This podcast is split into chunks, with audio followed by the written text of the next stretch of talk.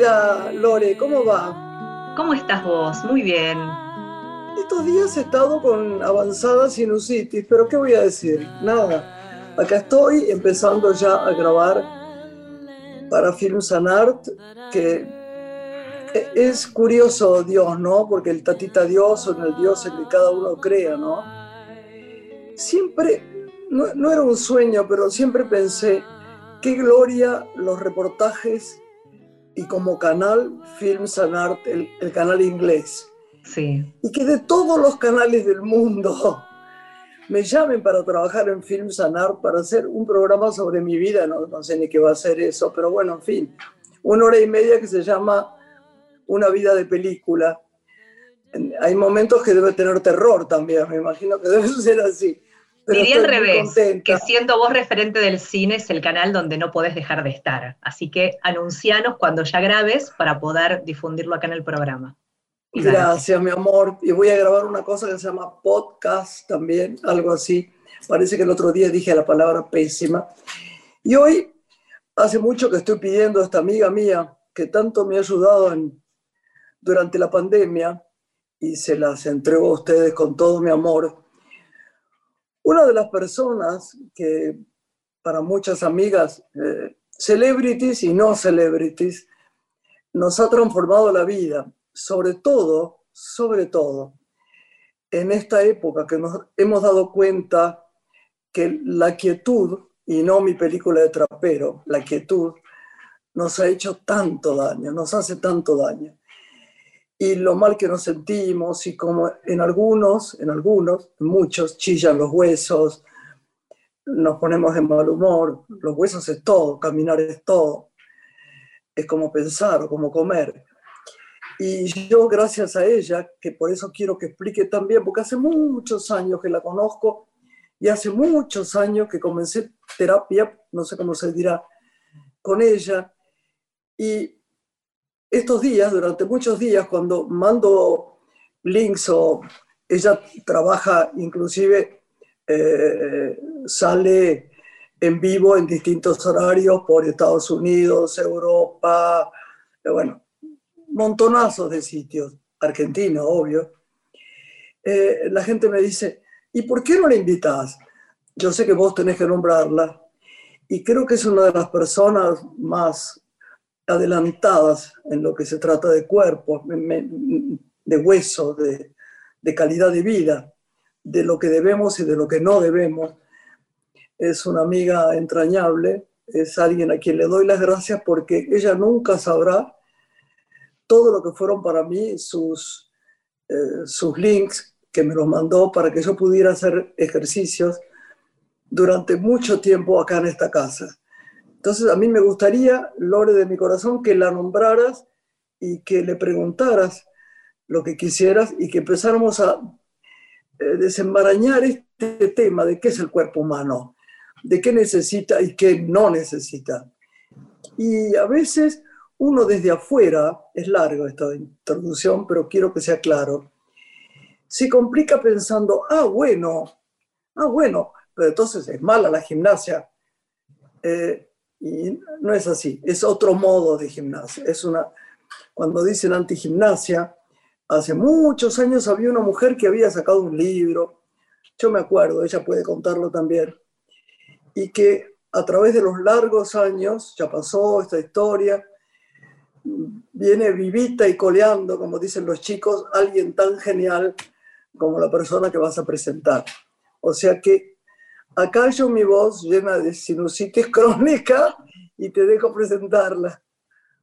Ella es médica cirujana, también rehabilitadora, además médica fisiatra y pedagoga, y se especializó en diferentes técnicas corporales, entre ellas una de las que Graciela nombraba, que es la antigimnasia, creada por la fisioterapeuta francesa Thérèse Becterat, cuya dirección trabajó como profesional y además fue formadora de esta técnica. Diez años o más investigó sobre la importancia del trabajo corporal para prevenir enfermedades, rehabilitar lesiones y tratar el dolor. Y se enfocó en la mejora de la calidad de vida de las personas, ¿no? y actualmente tiene su propio método en su centro de salud, en diferentes entidades, viaja por el interior del país, también por el exterior, brindando charlas y seminarios. Teresa Salazar es nuestra invitada de hoy. Muy bienvenida. Hola, ¿qué tal? Buenas tardes. Muchas hola, Tere. Hola, hola, Grace, querida. Gracias, muchas gracias por esta invitación. Siempre es un placer charlar con vos y con tus oyentes, porque mira que tenés fieles seguidoras y seguidores que andan ahí escuchándote y siempre cuando uno está con vos después dicen, escuché que dijiste tal cosa, es verdad, escuché que dijiste tal otra. No, y te voy a decir un agregado, te voy a dar un agregado. La, chiquita, que, porque ahora estamos grabando, la chiquita que está hablando con vos, que es sobrina mía, es una de las personas más sabias en montones de cosas que yo, yo estoy tan orgullosa de que ella esté en mi familia, de que la querramos tanto, porque tiene un programa además donde alguna vez te invitará, estoy segura, cuando lo inicie, que merece que sea rápido, que se llamaba El Explorador Cultural. Y lleva a toda clase de personas que son celebrities en lo que hacen. Celebrities le llamo a la gente que con amor hace su tarea. Entonces, este, Lorena también va a estar con nosotros acá. Y siempre, siempre le digo, Lore, tenés que saber lo que hace, este, ¿no es cierto, Lore? Lo que hace TT, lo que hace Teresa Salazar, porque es elevado. Vos preguntá lo que quieras, Lore. Ante todo, me, fascinó conocer la, web donde están los links que Graciela un poco relató, que vos le fuiste enviando. Tuve la oportunidad de hacer estos días uno de ellos. Después te, te consultaría específicamente cuál es el aporte que da el trabajo sobre los pies. Y con Graciela hace tiempo venimos transitando con diferentes especialistas esto de la medicina más enfocada a recetar alimentos que medicamentos. Y vos en el trabajo del cuerpo hablas de rehabilitar en vez de operar o intervenir el cuerpo. ¿Por qué empieza tu interés por este modo de tratar al ser humano? ¿Dónde se despierta esta iniciativa en vos? ¿De qué manera? Bueno, eh, yo creo que eh, con, con, Grace, eh, con Graciela nos conocemos hace muchos años. Muchos. sí, cuando trabajaba con Terés, cuando me formó Terés, este, y estuve junto a su lado un tiempo eh, importante.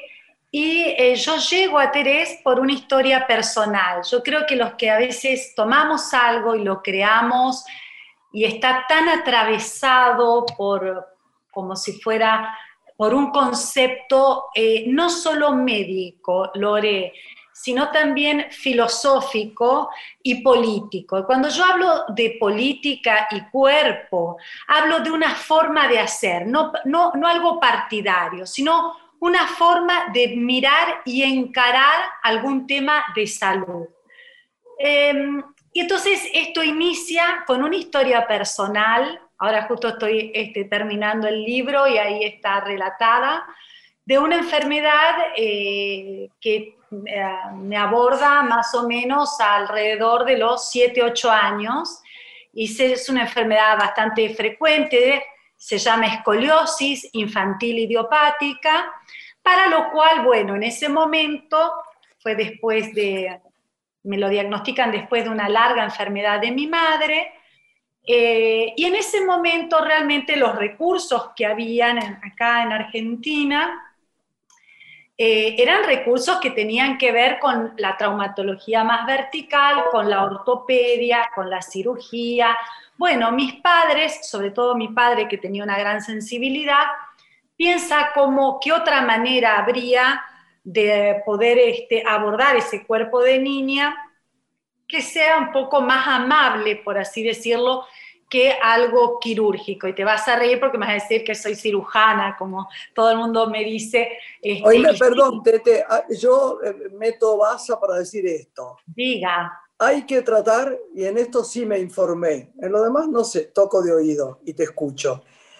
Hay que tratar de no operar. Esto que quede claro. Tengo un maestro espiritual que se llama John Rogers, que además es uno de los grandes eh, profesores de la Universidad de Santa Bárbara, eh, que dice que hay que hacer todo lo posible para intentar nunca, tratar de no operar, nunca, nunca, nunca, hasta, hasta el último recurso. Lo que yo he vivido con respecto personalmente a alguien que me quiso operar, que yo no nombro por piedad, porque horrible, cuando vos tenés mucho dolor, como me pasó a mí, y te mandan a comprarte una prótesis eh, para ya operarte y tener el día, hay un momento dado en que vos decís, sí, me entrego, ¿qué voy a hacer?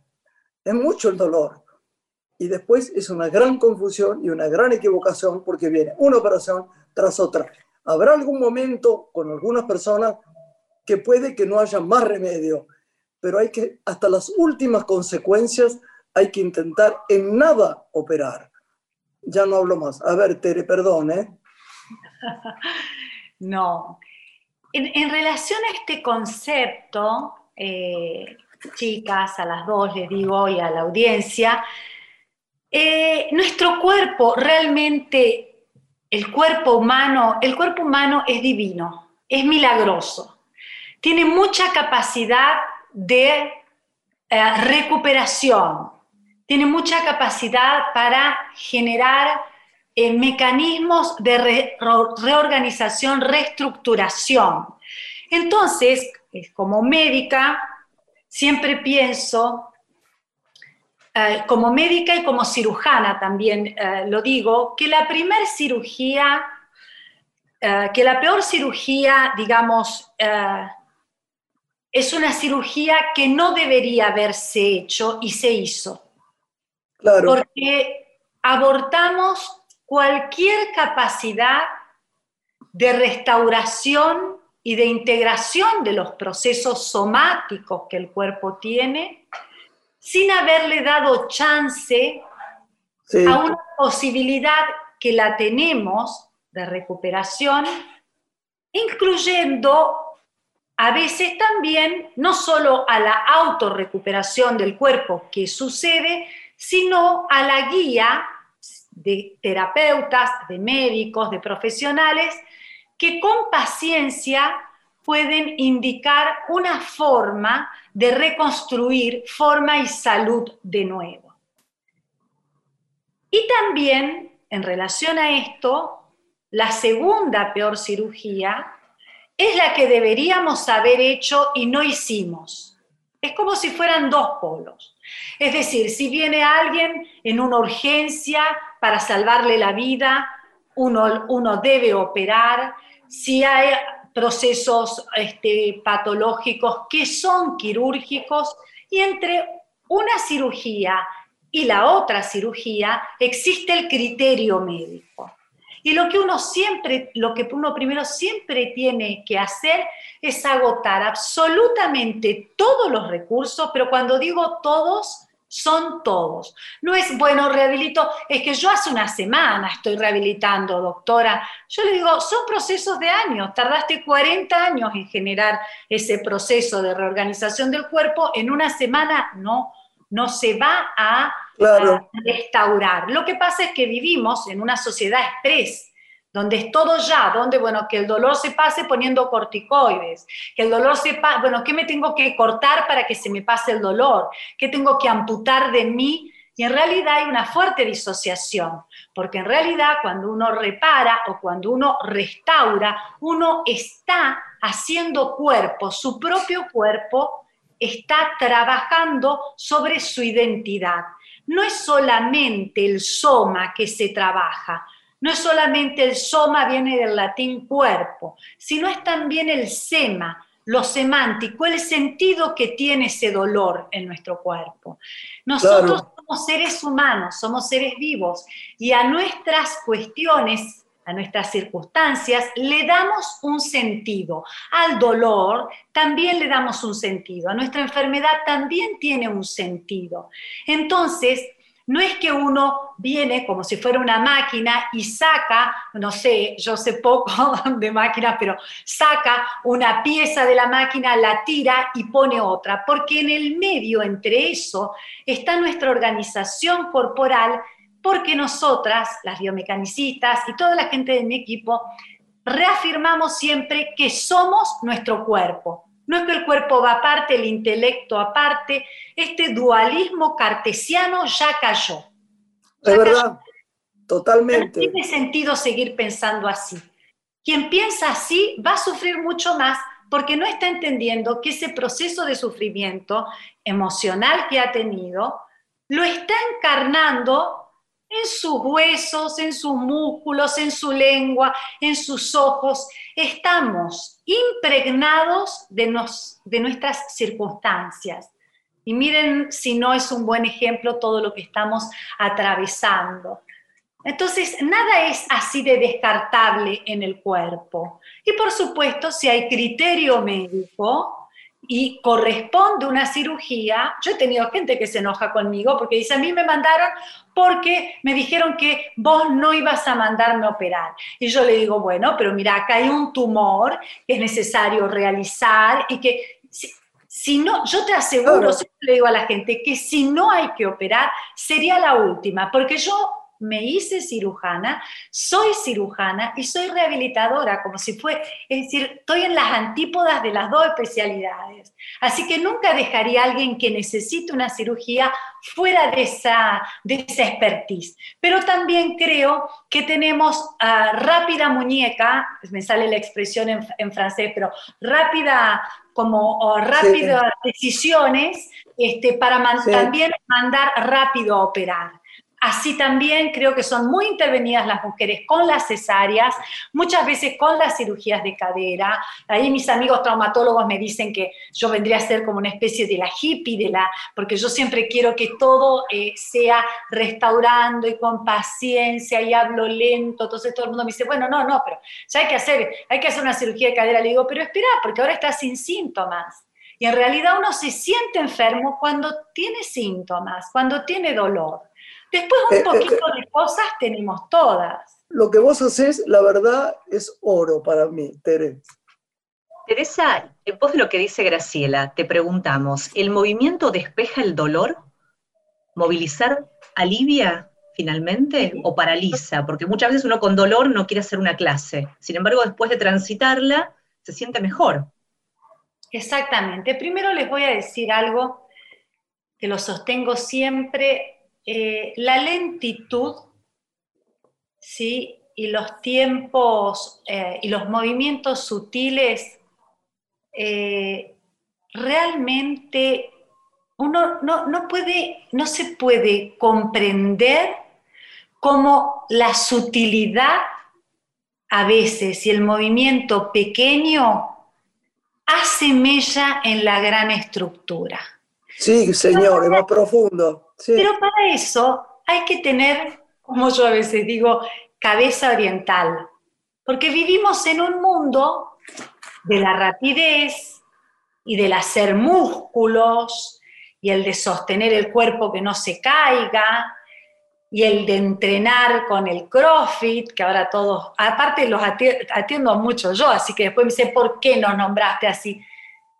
Y no entienden que esas aparte de la tensión que vivimos todos los días, esa extrema fuerza a la que se ha expuesto el cuerpo, más allá de la tensión propia del día a día, va a generar un cambio de forma en el cuerpo. Entonces, cuando uno restaura y empieza desde, es como si uno trajera un Picasso y le quiere dar pinceladas con una brocha. Claro. Para restaurar los huesitos y el cartílago y el ligamento de la primera articulación, por ejemplo, del dedo, de una falange, hay que tener mucha paciencia. Y para tener paciencia hay que saber anatomía y hay que comprender que los procesos en el cuerpo son lentos y que el movimiento cura y que antes salía una persona o del quirófano o se fracturaba y le ponían un yeso y decía reposo, reposo dos meses. El reposo que tiene buena prensa no es para nada bueno.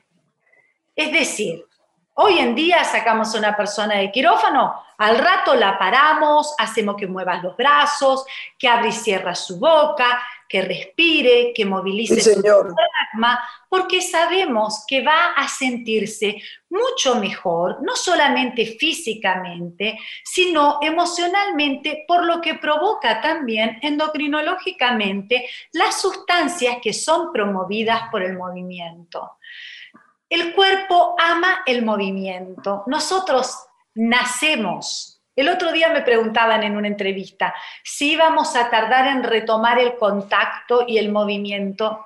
Ni lo duden que no vamos a tardar nada, porque lo que más amamos y ama nuestro cuerpo es moverse, moverse sin dolor, es tocar, si nos ponen uno, un chiquito que todavía no tiene dos años, un año y está parándose, le pone música y enseguida hace un movimiento con el cuerpo, porque es innato, le corresponde a la especie humana y es una respuesta a estar vivos.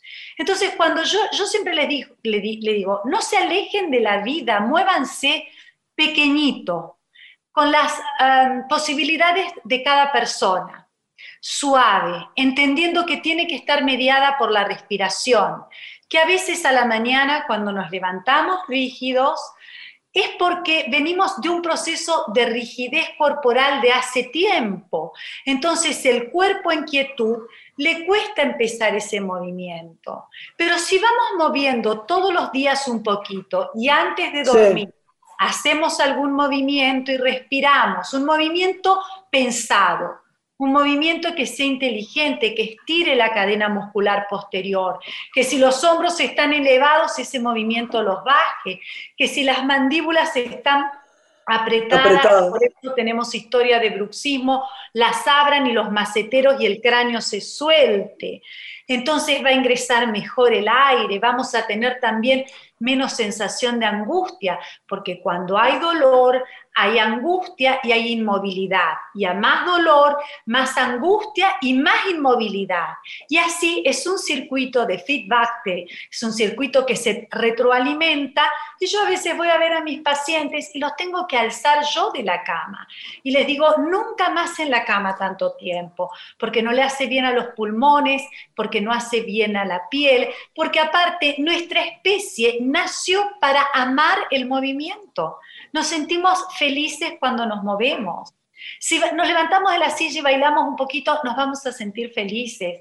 Si hacemos un movimiento pensado para restaurar el hombro y estirar el brazo para alcanzar un objeto y traerlo, va a despejar la espalda y vamos a sentir que se respira mucho mejor. Entonces, el origen del ser humano tiene que ver con el movimiento. Siempre vamos a querer movernos y eso mismo nos va a curar. Este, tenemos que hacer una pausa pequeñita y seguimos con vos. A mí me gustaría que me digas, porque la gente lo está pidiendo, qué está bien y qué está mal. Digo, gimnasia, yoga, lo que... Yo sé que vos eh, no usas eh, prohibiciones, pero me gustaría que ayudes a la gente que nos está escuchando, aparte de poder la, la posibilidad de que te llamen o que te vean o que te sigan, como están siguiendo ahora estos Zoom tuyos, me gustaría que vos nos expliques eso. ¿Hacemos una pausa, Lore? Pausa y regresamos con Teresa.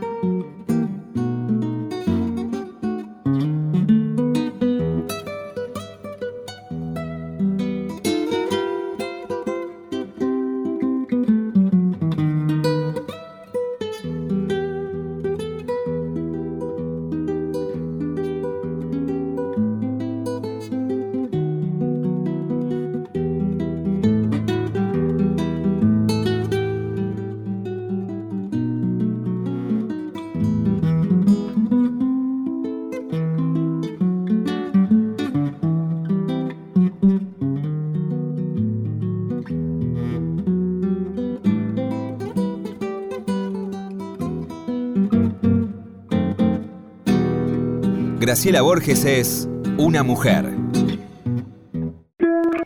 Estás escuchando Una mujer con Graciela Borges.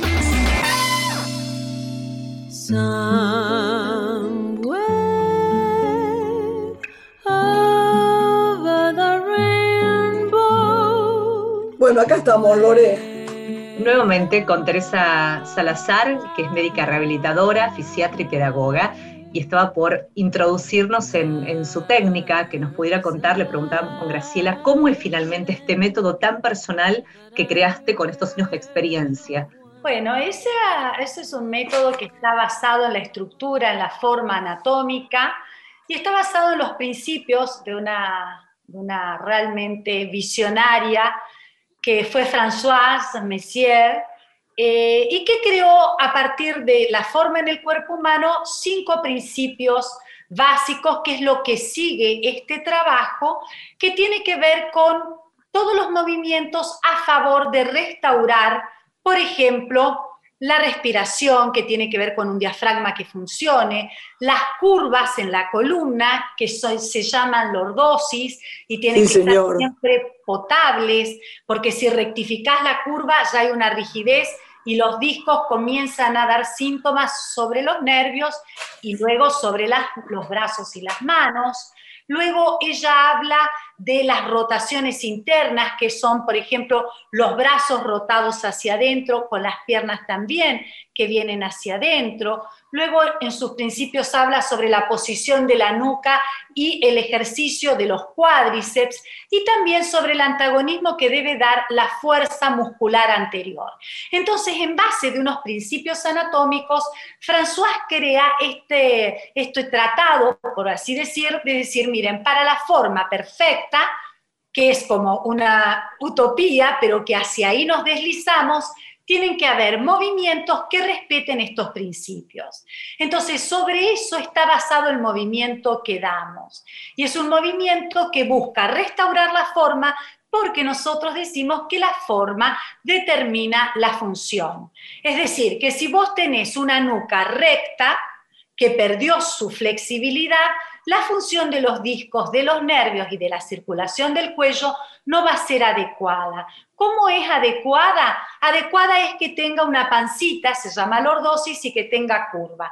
Cuando a veces suceden las rectificaciones tan, eh, de una forma tan brusca y tan rígida, comienza también una organización de cefalea tensional y vértigo posicional benigno, por ejemplo. Entonces, esa pedagogía que, en la cual nos adentramos en nuestro trabajo, tiene estos principios y la base de su movimiento tiene que ver con este tipo de trabajo. Ahora, cuando me dice Graciela, pero bueno, pero ¿qué podemos hacer? Eh, Graciela tiene razón, eh, a mí mm, soy una persona que no entiende de prohibiciones, no las entiendo para mí, menos se las voy a dar a mis pacientes, pero sí les puedo dar consejos. Cuando caminen, caminen con las piernas en eje, es decir, organizando las caderas con las rodillas que miren al centro, los pies al frente, porque si uno abre los pies como pato, eso es una rotación externa y va a gastar las caderas hacia arriba. Si uno cierra los pies para caminar, se pisa sobre la marcha y la rotación interna hace que haya dolor en la cadera y, por ejemplo, en el psoas ilíaco, ¿sí? Entonces, cuando nosotros realizamos, andamos en bicicleta, caminamos, tenemos que entender que debemos tratar de llevar la estructura, nuestro cuerpo, sobre el eje, porque si no el movimiento después nos, nos puede traer síntomas. Lo mismo, por ejemplo, a veces, esto es lo más controvertido, cuando la gente me pregunta y me dice, eh, bueno, pero yo puedo eh, hacer yoga porque yo hago yoga, pero a veces me duele, eh, puedo, miren, el yoga es una práctica buena. El yoga fue una práctica concebida en Oriente. Sí, señor. Con gente que tiene mentalidad oriental. Yo hoy, por ejemplo, me peleo con mi compañero eh, o con mi compañera y lo quiero estrangular y después choco el auto y estoy justo viendo que tengo que pagar no sé qué y después tengo que ir al instituto y entonces voy a una parada de cabeza y me rompo la vértebra. Entonces me dice, pero Teresa, venía con, con toda una alteración a meterme a un mundo zen en el cual no estoy preparada tampoco, incluso intelectualmente. Es decir, que uno debe estar a un nivel para exigirle al cuerpo ¿sí? propuestas que son contra la anatomía. Porque si nosotros tenemos una columna cervical que está preparada para soportar dos kilos y medio, tres de la cabeza, no podemos invertir y hacerle soportar a la nuca 70 kilos del cuerpo. Claro, claro, claro. Perfecto. Si no sabemos cómo hacer las cosas, si estamos muy alterados, si estamos cursando cervicobraquialgias o patología, no podemos adentrarnos a un mundo que exige movimientos fuera de los planos o en los ejes anatómicos. Entonces, tenemos que saber bien ah, dónde estamos, porque yo siempre digo, eh, hago una analogía un poco, que el que sabe lo que hace, hace lo que quiere. Entonces uno tiene que saber lo que hace para poder después hacer lo que quiera. Entonces si uno sabe que así se puede romper, puede elegir otros movimientos que no dañen al cuerpo, pero no ir a hacer movimientos como colgarse eh, de algunos lugares o levantar. Así he visto eso mucho. Últimamente he visto muchísimo. va un poco contra la anatomía, es decir, contra la forma anatómica y contra em, la organización que tiene nuestra estructura humana. Entonces, yo no sé si queda claro el, el, concepto, pero no es una cuestión de prohibir cosas. Si ustedes aman, yo por ejemplo bailo, a mí me encanta bailar y a veces estoy fuera de eje cuando bailo. Cuando termino de bailar, me tiro en la alfombra, hago mis movimientos, respiro. No, bailar está buenísimo, ¿no? Tiene una energía porque, claro, claro. Por supuesto. Correr, nada. A mí no, me parece procedente en la gente que no es corredora. Pero vos qué decís? Sí, para correr realmente es ah, una práctica de impacto. Entonces, cuando uno tiene que tener esa práctica de impacto, los pies tienen que estar con su arco plantar Perfecto, porque el, arco plantar que tiene aire hace de amortigua, como si fuera las fuerzas que van a la pelvis y a la, a la columna y al cráneo. Cuando nosotros pegamos con los bordes internos, vamos esa fuerza no va a poder seguir centrífuga hacia el cráneo, sino que va a pegar y va a chocar en la columna lumbar y por eso vamos a tener lumbalgias después de correr.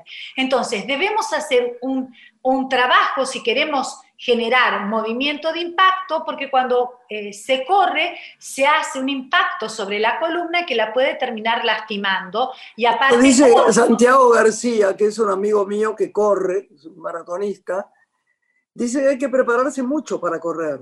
Claro, porque si no, si el cuerpo no está preparado, al igual que el sistema osteoarticular, al igual que el sistema cardiovascular y, pulmonar, si no está preparado para el impacto, lo vamos a dañar.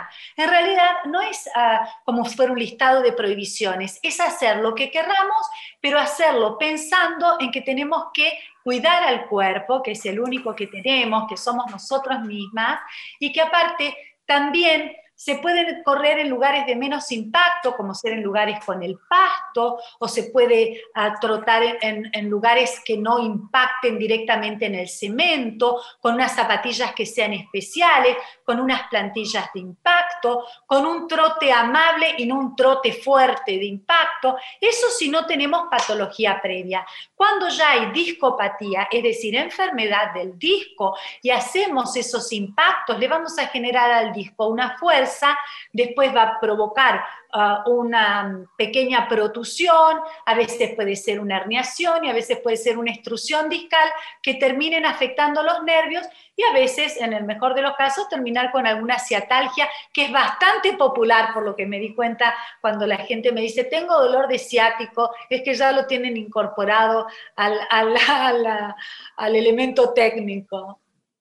Teresa, tu método se llama BAM, biomecánica aplicada al movimiento. ¿Cuál es la dinámica que propones? ¿Ejercitar todos los días o sugerís dos, tres veces por semana?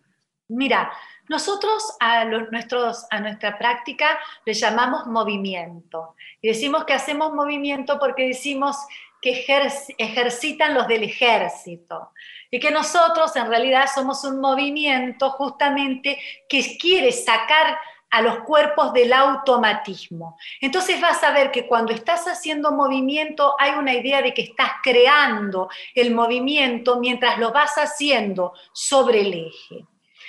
Eh, nuestra práctica tiene una modalidad que es de una vez a la semana, en prácticas de entre una hora y media y dos, es realmente suficiente, pero como yo siempre digo que tengo el grupo de los fanáticos, hay gente que hace las prácticas todos los días.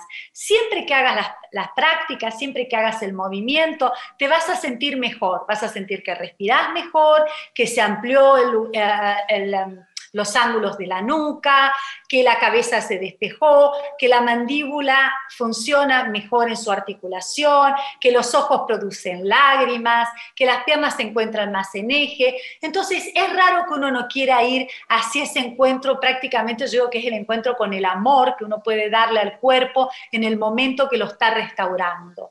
Entonces, la gente puede entrar en tu Zoom, es una pregunta que después no me la quiero olvidar este Zoom que haces para todos los países, para todos los sitios, ¿puede entrar naturalmente la gente? Sí, nosotros generamos incluso en la web un link que dice eh, quédate en casa, van biomecánica, el hashtag quédate en casa, donde hay un ciclo, un miniciclo de introducción para la gente que pueda que quiera iniciar y primero que quiera saber si le va a gustar ese tipo de movimiento o no. Y es totalmente gratuito, porque está en todos los hospitales, están en los conventos, les mando Muchos besitos a las hermanas que las tengo también, están en los conventos, están en los hospitales, están en las cárceles de mujeres también. Es decir, Qué generosa, muy bien, Tere, están en todos los lugares y son, es como una iniciación para el trabajo corporal. Y luego después tenemos más eh, los links que yo te, te mando eh, de un trabajo que es un poco más elevado ya, eh, pero porque vos haces también hace mucho tiempo conmigo, conoces la dinámica del trabajo que deviene también un poco del trabajo de mi maestra, de Terés, luego la composición que hicimos desde la biomecánica, pero ya es un trabajo que las, las, otras son sesiones pequeñitas, como de 40 minutos, y este ya es un trabajo de una hora y media, pero que realmente el movimiento te invita y al rato se acabó la sesión, viste que la estás haciendo y de repente terminó. Y uno no va pensando en tiempos cuando la hace, va pensando. No, jamás. Vos sabés que jamás. Funcional. La unidad yo, yo me pongo en el suelo, sí, y la hago lo mismo que lo hacía cuando podía, después de esta pandemia espantosa, este bicho que nos humilla, seguirla. Y, y no te das cuenta. Y a veces hago dos o tres, nuca, eh, pantorrilla, este, brazos o columna, que es tan fundamental.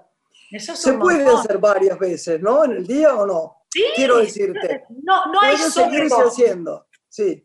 No hay sobredosis de trabajo. Y aparte el cuerpo lo necesita.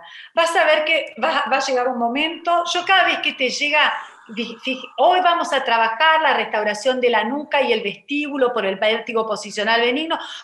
Tere, mandame que quiero hacer, el cuerpo tiene ganas de entrar en el mundo corporal, porque el cuerpo es corporal y está todo el día infectado de la intelectualidad, del debo hacer, del deber ser, del Absolutamente.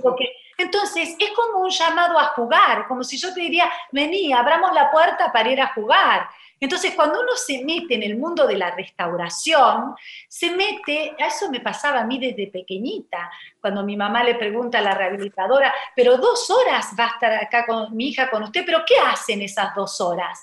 Entonces la rehabilitadora, Mabel, eh, la miró y le dijo, ah, ya va a saber usted, no, no, no, le dio ninguna explicación. Mi madre dice, no, porque no vaya a ser que la carga la nena con muchos...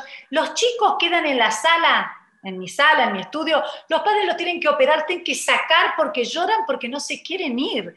En realidad es al revés, es generar un trabajo corporal que también llame al deseo, al querer hacer, al querer mover, al querer restaurar, para poder curar de una manera que solo el cuerpo lo sabe hacer.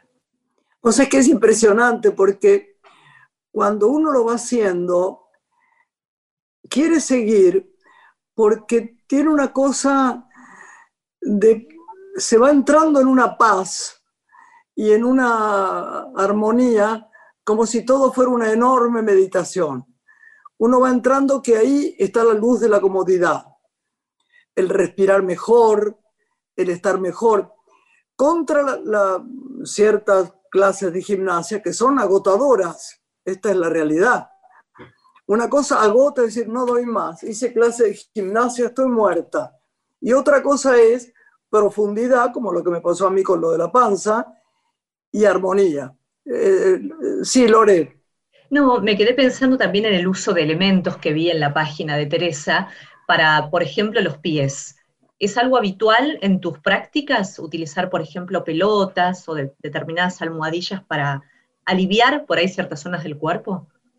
Sí, totalmente. Aparte, uno genera una especie de vínculo como de objeto transicional con el objeto que es portador del bien, como digo yo. Son cosas muy sencillas. Un día estaba por dar una conferencia que venía con trabajo corporal en, en, París y me dice, me, me llama, me dice, nos queremos comunicar con usted para prepararse la compra del material a realizar y qué sé yo. Yo le digo, una pelota. Pero, pero con una pelota, ¿cómo? De que una pelota, que cada uno lleve la pelota que quiera. Entonces se reía porque eh, asumían que era como por ahí, no sé, algunos elementos que deberían comprar. Es algo que uno puede conseguir, digamos. Nosotros tenemos lo que hacemos, pero con un rollito, con una pelota, donde generalmente el elemento de trabajo genera un punto de apoyo del lugar a trabajar para poder extender y devolver la forma a través del movimiento sobre la pulsión muscular de la propuesta a trabajar. Entonces, por ejemplo, generamos un punto de apoyo y a partir de ahí el brazo genera movimiento pasando por un abanico de todas las posibilidades del brazo humano y también de la mano. A veces lo hacemos con la cadera, a veces con los pies, a veces con la nuca, con el cráneo, la espalda. Bueno, nosotros creemos que el cuerpo está compuesto de una sola pieza, está hecho en una sola pieza. Y así cuando uno se golpea, eh, o le duele algo y hace posiciones antálgicas para evitar el dolor, empieza a renguear, se apoya del otro lado, sobre el otro hombro, respira más cortito, cuando desandamos ese camino, no vamos solamente al lugar lesionado, debemos trabajar todo el cuerpo para sanar la parte lastimada. Claro, decime, ¿qué dirías no, no hacer? Por favor, decime, ¿qué dirías no hagan? ¿Qué diría no hacer? Eh, levantar peso. Eh, ah, bien. Pesa, eh, el peso es muy dañino para las ah, articulaciones. movimientos de torsión extremo, como por ejemplo giros que desarticulan las articulaciones costovertebrales, pinzándolas muchas veces movimientos, todo lo que tenga que ver con trabajo de espinales y curvas para atrás, eh, que tocan todas las apófisis espinosas de la columna. claro, como son no peligrosas. Y todos los movimientos que cuando uno los está haciendo al cuerpo le duelen terriblemente. Si el cuerpo, porque el cuerpo siempre nos habla. siempre nos habla, es verdad, verdad. no, es no. Si al cuerpo no le está gustando ese movimiento y duele, dejen de hacerlo, descansen, respiren, pero no vayan eh, otra vez, otra vez y otra vez sobre el dolor porque llega un momento que se rompe. Decime, ¿vos dirías que esto es para todas las edades? Sí, yo tengo bebitos y tengo un joven de 104 años. ¿104 años? Sí, puedo mandarle un beso a... por favor, de todas nosotros. Beso, por favor, y aparte hace todos los días, me manda cómo camina, que camina mejor, tiene sus rodillas en eje, todo lo que yo le digo hace la tarea. Em, Peter que tiene 104 eh, y Valentina que tiene 102. Esos son los más jóvenes adultos y los bebitos chiquitos. Le mando un beso grande a Tomás que se llama aparte como mi hijo, que este, recién y como mi papá.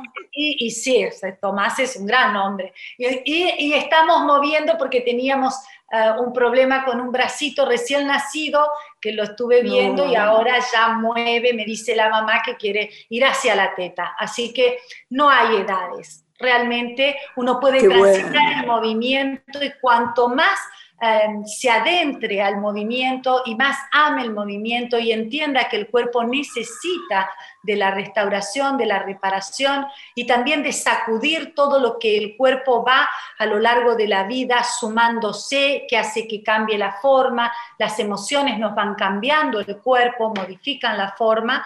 Es un encuentro realmente em, como si fuera con la posibilidad de generar eh, un cambio que nos va a traer mucha tranquilidad. ¿Tenés abierto el estudio o sí? Sí tengo abierto, nunca cerré. Yo soy de, las, ah, soy médica, entonces voy de un lado para el otro y lo tengo abierto solo para sesiones individuales, porque las sesiones grupales las, las tengo que mantener por Zoom, que les mando un beso a todas, todos mis, los que están ahí por Zoom de todos lados, de, de por todas partes, me decía Marilú, Marilú Marini el otro día, no sabés... ¡Qué diosa, qué diosa! Está divino y me dice, no, pero ¿cómo voy a hacer con él? Después me dijo, me, me, acomodé a todo, me acomodé al horario, me acomodé, así que este, estoy contenta que, que desde tan lejos podemos acercarnos, porque, bueno, esta pandemia ha traído muchas cosas, pero también ha traído algunas que nos ha enseñado a adaptarnos. Todas estas experiencias, te preguntaba, que, fuiste relatando, ¿las vas a condensar en un libro? Contabas al comienzo del encuentro. Las voy a condensar en un libro que me ofrecieron escribir ya hace muchos años, pero recién dije que sí porque mi vida empieza muy temprano a la mañana y duermo muy poquitas mm. horas, cuatro horas y realmente siempre me importó muchísimo lo asistencial. Así que condensar todo en un libro me costó decir que sí, pero ahí a la gente de Penguin Random House, que son eh, muy amorosos, estoy con Caro Covelo y con Fernanda Mainelli, este, ya escribo, eh, le doy el libro, me hacen entrevistas de cada capítulo y vuelvo a reescribir, así que... Estamos estaremos, estaremos en la inauguración del libro, si Dios quiere que este bicho huya, y nos lo darás para que lo leamos acá, ¿no? Por supuesto, yo estoy, yo siempre estoy, aunque vengo corriendo, me siento y acá estoy. Y después de nuevo me salgo. sí, sí, claro, es lo que amo hacer, no podría ser de otra manera. Teresa, los talleres, más allá de, este tiempo de cuarentena que estás dando clases por Zoom, forman parte también de tus prácticas, ¿no? En diferentes instituciones.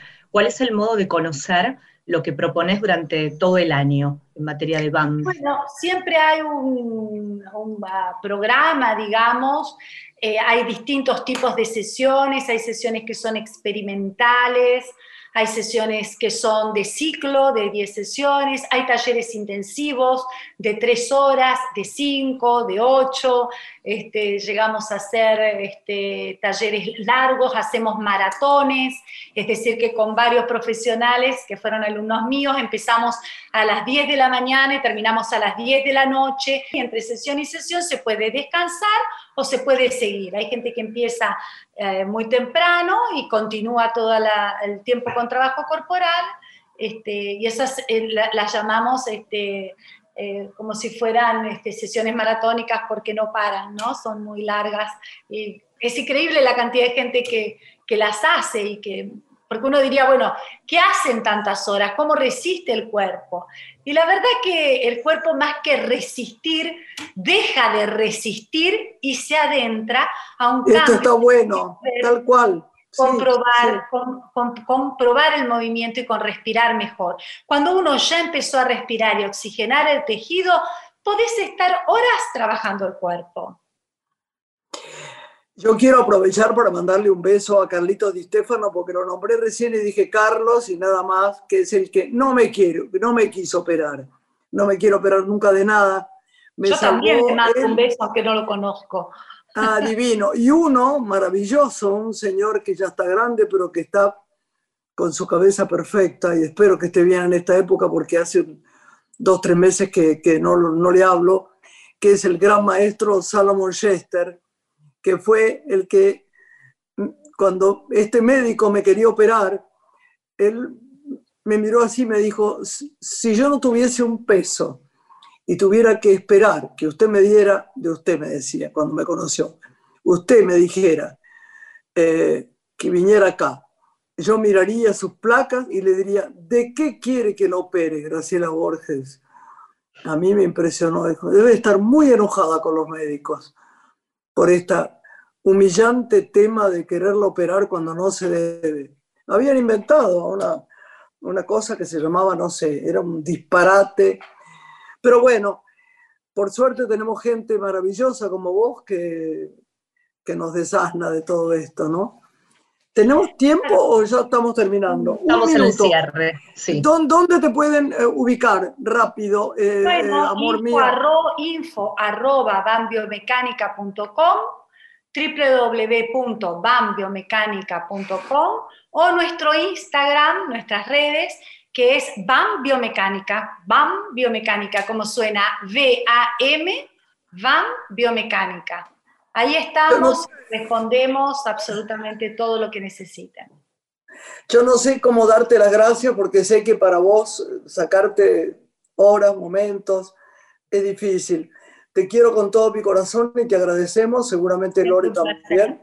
No estamos juntas en el mismo living donde siempre tomamos un té y hablamos, pero bueno, este, acá estamos con nuestro produ, con Santiago, estamos con Claudio que está grabando, estamos con vos y nada, te abrazamos con el corazón. ¿eh? Disponible para todas las preguntas que me quieran hacer siempre. Muchas gracias, Teresa, ha sido un Enorme, hasta el martes que viene. Un Nos beso Gracias, besos enormes. Una mujer se ha perdido, conocer el delirio y el polvo se ha perdido esta bella locura, su breve cintura debajo de mí. Se ha perdido mi forma de amar, se ha perdido mi huella en su mar